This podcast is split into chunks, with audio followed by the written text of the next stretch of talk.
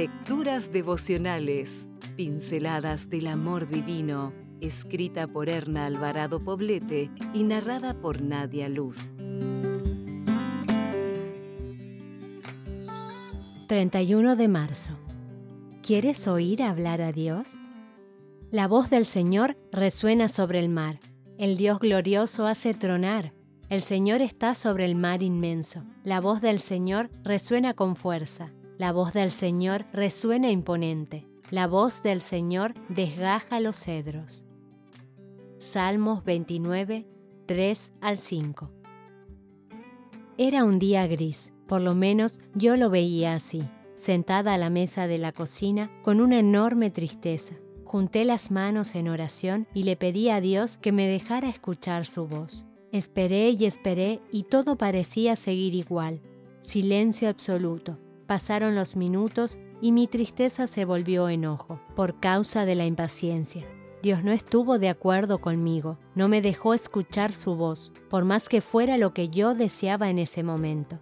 Entonces di un manotazo en la mesa y me levanté para iniciar la jornada. Fue ahí, en ese instante, cuando mi respiración quedó en suspenso. Una avecilla en mi jardín silbaba una bella melodía. La observé en silencio y miré cómo se hinchaba su pecho y cómo sus pequeños ojos se alzaban al cielo con natural devoción. Entonces escuché en esos trinos la voz de Dios diciéndome, si cuido de las aves, cuidaré también de ti. Qué enorme consuelo, qué gran lección. Un pájaro no canta porque tiene una respuesta, canta porque tiene una canción, escribió Maya Angelou. Tal cual, aquel pájaro llegó a mí con una gran lección que enseñarme justo cuando yo estaba empezando a sacar una conclusión equivocada. Sí, Dios habla, pero las turbulencias mentales y espirituales nos impiden escucharlo la mayoría de las veces. La voz de Dios no está silenciada para ti ni para mí. Es más, Él anhela que lo escuchemos cuando nos detenemos a escuchar el canto de las aves, al admirar la belleza de un cielo tachonado de estrellas, al observar cómo se abren los pétalos de una flor en el campo, podemos sentir y escuchar a Dios ratificando su amor por nosotras.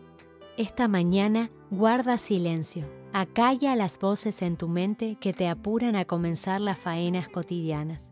Y escucha en silencio la voz de Dios, pero hazlo con la mente abierta, sin imponer límites al Señor, que tal vez quiera manifestarse a ti a través del canto de un ave. No esperes escucharlo a tu manera, porque no ocurrirá a tu manera, sino a la suya.